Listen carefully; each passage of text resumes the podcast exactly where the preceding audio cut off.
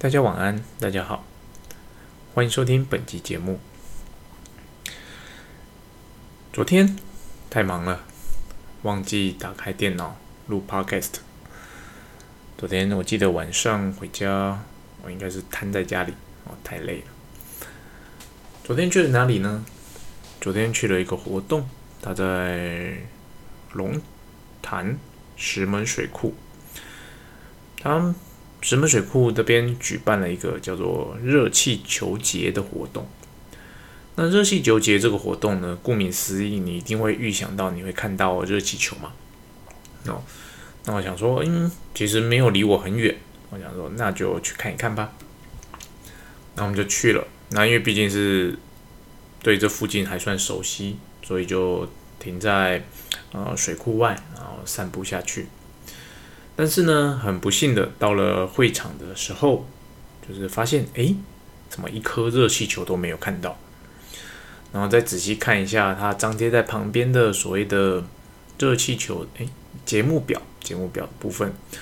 才发现啊，原来热气球只有在每天的清晨啊五点到七点，以及傍晚，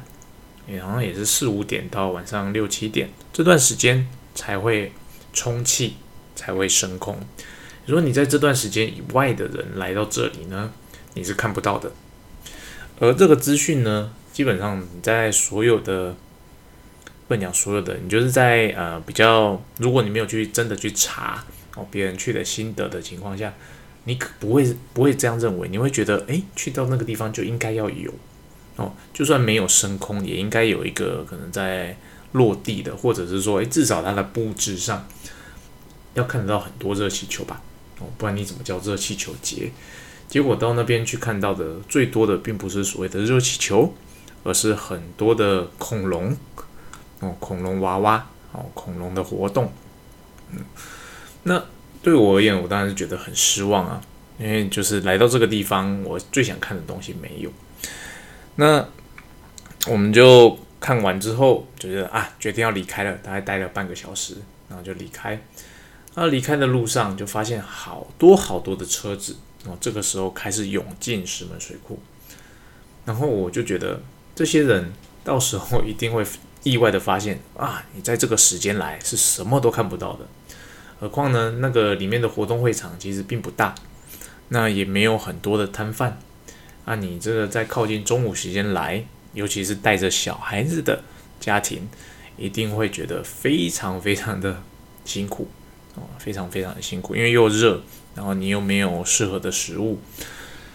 那在这种情况下呢，我觉得这个主这个活动的主办啊，应该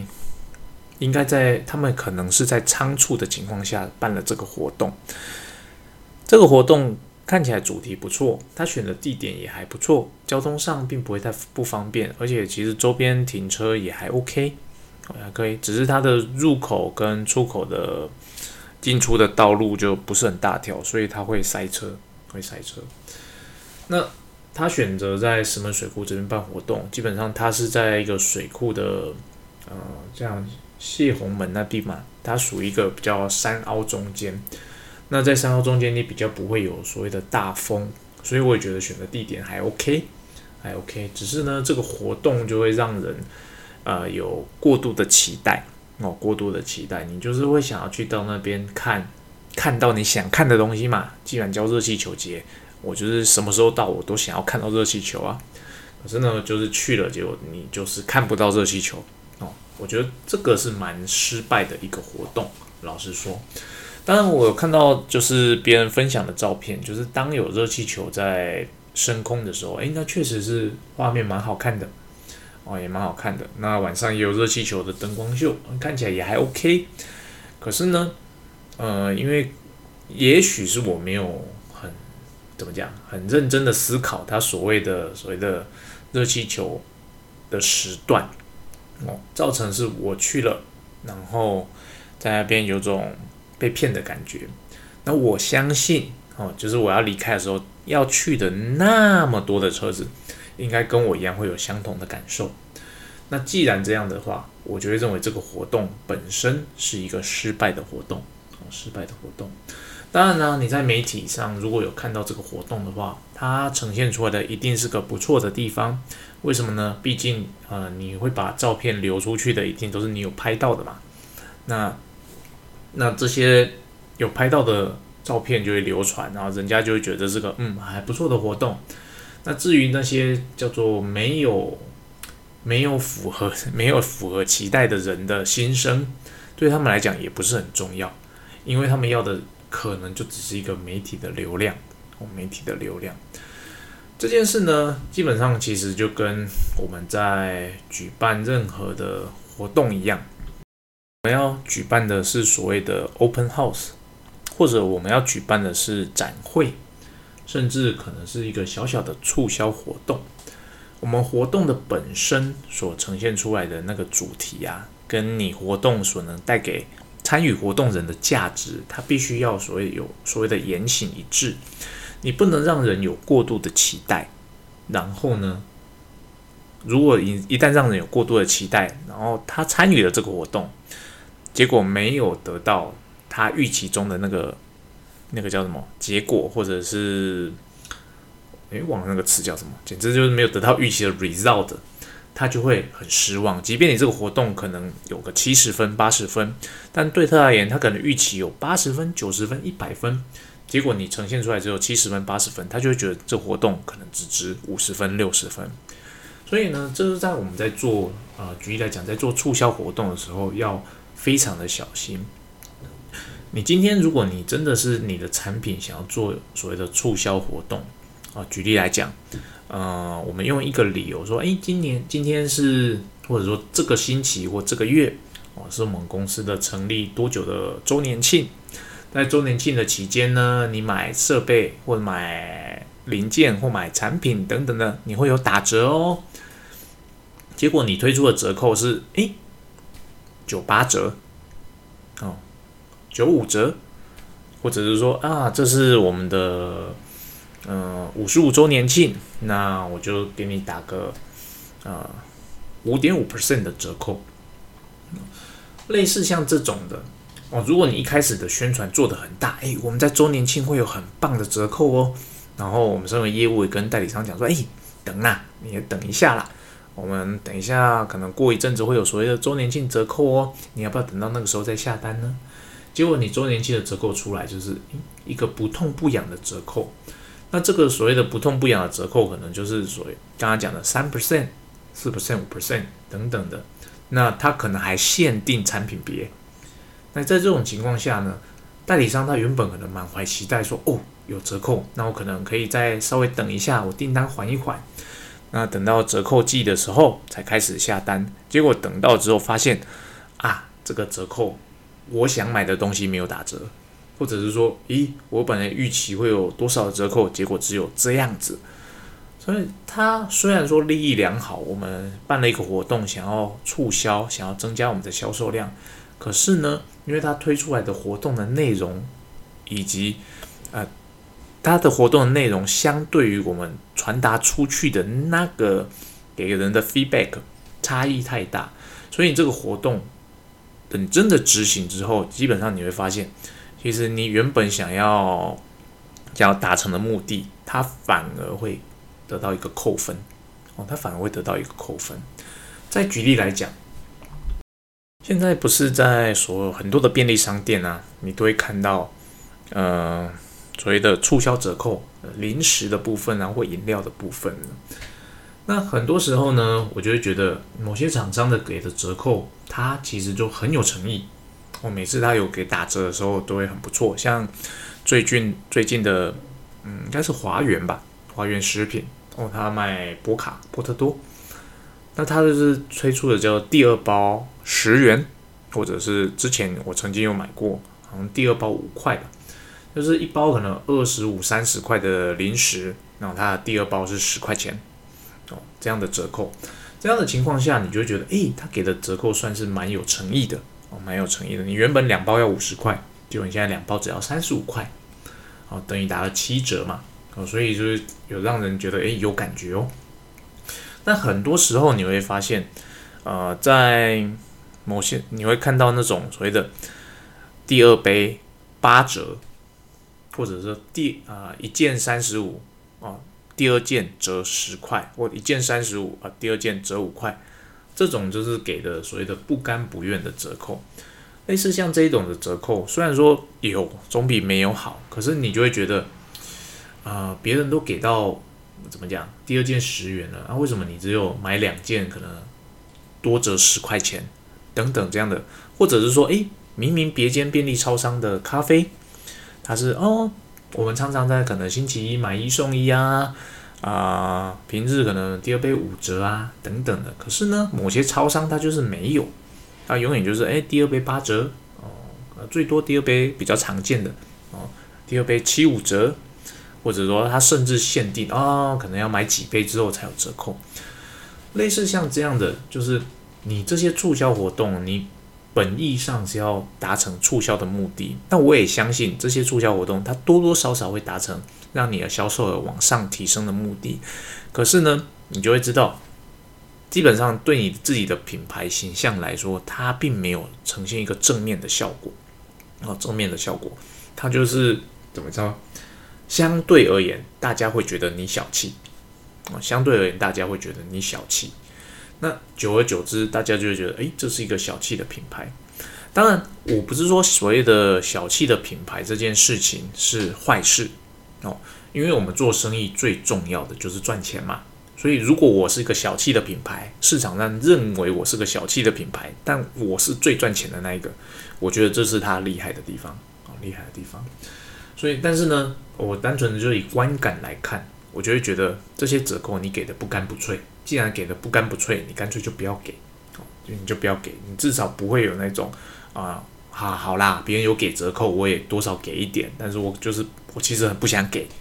那所以我就给一个嗯不怎么样的折扣，我就是好像不会损失很多，但客人好像有赚到啊，那这样子就是双赢吗？可是事实上，其实这对品牌形象来讲，我觉得是扣分的，哦是扣分的。像就是我今天想分享的第一个话题，当我们在举办所谓的活动的时候，基本上我们就是要做到名副其实，哦名副其实，不论你举办的是怎么样的活动，名副其实很重要。不要给人过度的期待哦，当然你也不要呃叫什么过度的谦逊哦，让人家对你这个活动没有期望。所以呢，身为业务，也不能这样讲，因为很多公司它是有 marketing 的部门的。如果你是你们公司没有 marketing 的部门，在这一块就是你业务部这边你要自己去好好的拿捏。那因为大部分的做业务的人，他并没有受过 marketing 的那些观念的概念，所以呢。呃，有些时候会拿捏失准，那这没关系，这就是尝试中。如果公司愿意让你尝试，你就是在尝试中抓到那个感觉。如果你办了几次，你没有那个感觉的话，哎，赶快去进修吧，赶快去进修吧。这是今天想分享的第一个话题。第二个话题呢，呃，是最近蛮有感的，就是我不知道大家在接受所谓的任务重新分配的时候，到底心情是什么。或者是说，诶，主管交办临时任务的时候，你到底心态上是乐于接受，还是大力的排斥？哦，呃，很明显的就是同事中有些人就是很乐于接受所谓的新的任务，那也很明显的同事中有些人就是非常的抗拒有目前工作以外的工作。那对于我而言呢，我当然是身为一个主管。我当然是喜欢那种诶勇于接受挑战的人，但是呢，我也很能理解那些不想要接受新任务的人，对，就是他们就是觉得自己分内的事情做好就好了，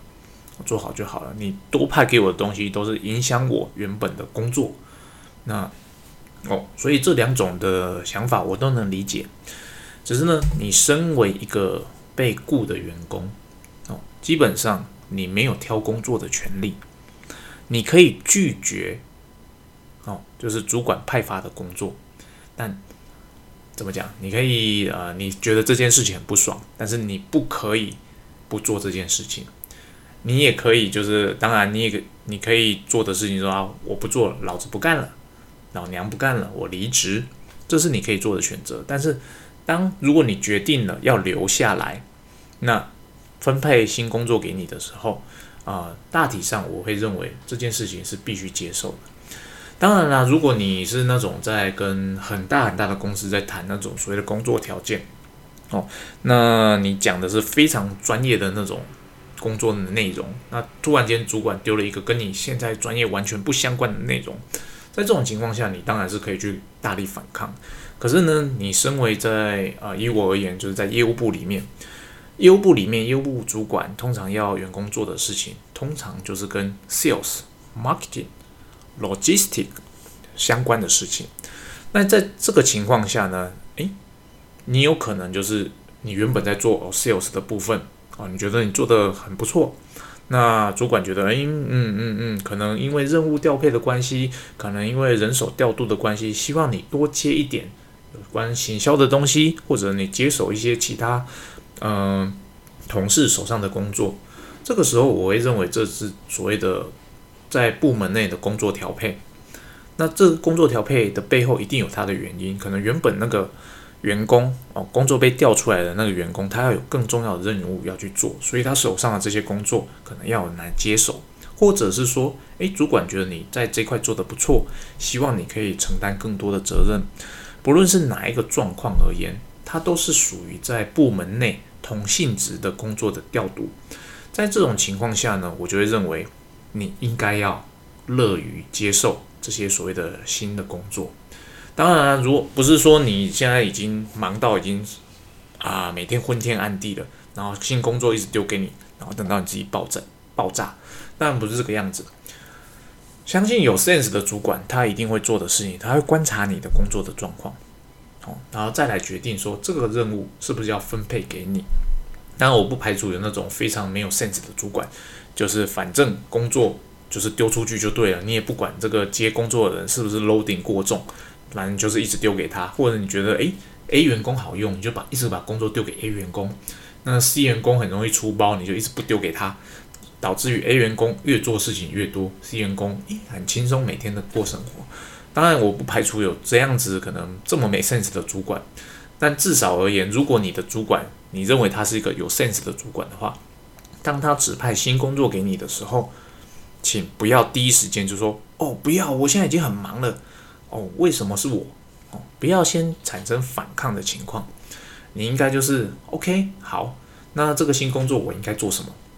那以及这个新工作有可能会占用到我目前的呃工作的内容。那如果占用到的话，诶，是不是可以再做调整？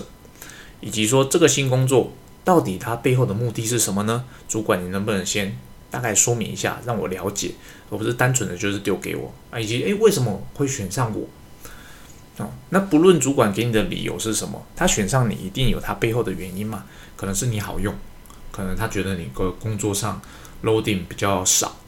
哦，可能是巴拉巴拉其他的原因。不论是怎样，至少你问出背后的原因之后。你可以再跟他讨论说，哦，这个是不是事实？因为假设如主管觉得你其实 loading 是比较少的，但事实上你 loading 很重，这就这个就是一个双方可以沟通的机会。哦，沟通的机会。如果你什么都不反应，哦，那你默默的接受或是强力的反抗，他都不会知道哦，他都不会知道哦。主管可能知道你忙，可他可能会觉得，诶，你忙这些事情，再加上这个，应该还好吧？呃，他可能不知道你为了忙好。在在公司面前呈现出那样的样貌，你做了多少的背后的努力？哦，有些有些主管比较没有那么的敏感，不是说主管没有 sense，他就可能就是平常事情太多啊，在这一块的部分他并没有那么的细心。那这个时候他就需要我们主动的跟他提出来说，诶，确实有这样的状况。所以呢，哦这边是对，这只是有感而发啦，就是最近在做工作调配的时候。呃，同事们呈现出来的态度与样貌差异很大。那对我而言呢，我当然会很直觉的比较乐于欣赏那些勇于接受挑战的同事。但是呢，我并不会因此对于那些拒绝接受新任务的同事有比较不好的评价哦。因为我知道，其实你每一个人在自己的工作岗位上做久了，你一定就是会捍卫自己的。所谓的工作权，哦，你也会捍卫自己的时间，你并不希望有外在的因素去让你现在觉得很满足的位置的被搅动啊，被搅动。因为人都是寻求安全感的动物啦，那所以人其实很讨厌改变。那你身为主管，你没办法，你很多时候你为了要达成新的任务，你就是必须去改变。那这种时候呢，哦，我就是必须把任务分配下去，然后找出对的人接对的任务。那你如果诶第一时间有说抗拒，那我也会跟你说明说为什么。所以呢，呃，总而言之，就是我这边要提醒的就是，如果我们现在是身为一个业务主管，我们在分配任务的时候呢，会建议啊直接分配，但是呢要跟对方说明为什么。哦，为什么是你？为什么你要接这个任务？以及这个任务对公司未来有多重要？那如果你现在还是个业务，你还不是主管职的话，当主管调配一个新的任务给你的时候，请好好的跟主管了解，说，诶，这个任务调配给我的原因是什么？那是因为我比较好吗？还是然后以及这个任务背后想要达成的目的是什么？以及我如果想要达成这个目的，我可能会需要哪些帮助？请主管你这边要给我这样的帮助，我觉得透过这样的啊双向的沟通方式，整个部门一定会啊怎么讲，在沟通上更顺畅啊，以及在营运上会更顺利。啊，以上就是我今天想跟大家分享的两个心得。那希望今天的内容对大家有所帮助。那谢谢大家啊，对对对，那有人在 Apple Podcast 留言给我，给我五星啊，谢谢你的支持。也有人在。啊，First Story 里面留言给我，那你的问题我有看到，那你那个问题其实确实，我相信是每一个业务都会遇到的问题。那我想一下有没有适合的案例，如果有适合的案例的话，再跟你分享。那今天节目就先到这边，谢谢大家，拜拜。